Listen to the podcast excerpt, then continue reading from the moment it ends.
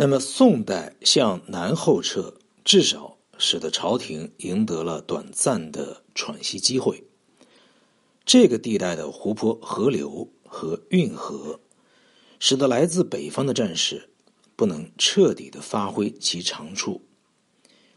金人于公元一一二九年到一一三零年入侵江南，宋军以战舰折断其退路。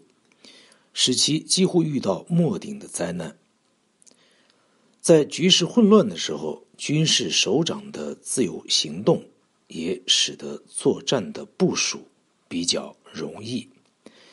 譬如说，岳飞的军队即以农民军、招降的盗匪和女真人征发的民兵编成，他有机会选择兵员，并且扩大部队。可是，皇帝赵构和宰相秦桧所经营的中央集权体制，排除了军人拥兵自重的趋向。开封既已经陷入敌人之手，南宋朝廷的军需问题就变得极为的紧迫。如果这个时候杭州拥有具有实际力量的商业组织，毫无问题就会被接收过来。以作军队补给之后勤机构，而事实上，朝廷只能以增税和临时挪用的办法解决课下的问题。这类权宜之计在短时间内一再的出现。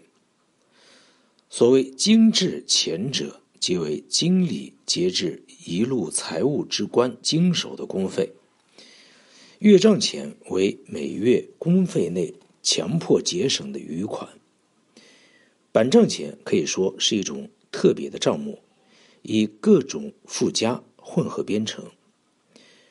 而事实上，这些名目很少实质上的区别。凡是现有的各种税收，一律按乘数另增附加，总数由各地方分摊。行政的收入，例如。书款赎罪也提高征收，其他有如告状时之状贴费和许免证费也类似。这些办法仍不能供应的时候，只能以增发纸币来对付。马可波罗眼中看来很新奇的纸币，在唐代就已经出现，最初称为飞钱。这是政府特许的汇票，使得商人能够在四川发售物品，而在其他地区收兑物价，以免携带大批的铜钱来往之烦劳。北宋于公元一零二四年就开始印刷这种可以画账的票据，其施用也越来越广泛，但其制造发行仍只不过偶一为之。这种纸币有如公债，每一种都有其兑现日期，通常为三年。收兑后，这票即作废。南宋则以内地所征的关税为担保，到一二四七年，即任此种纸币永久通行，不再收兑。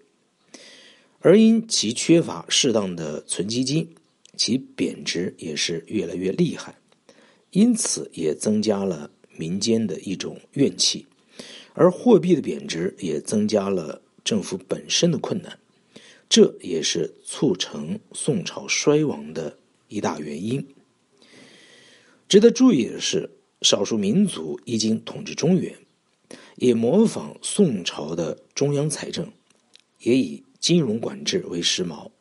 如此一来，他们就丧失了农业社会的单纯性，而同样遇到。技术上的困难。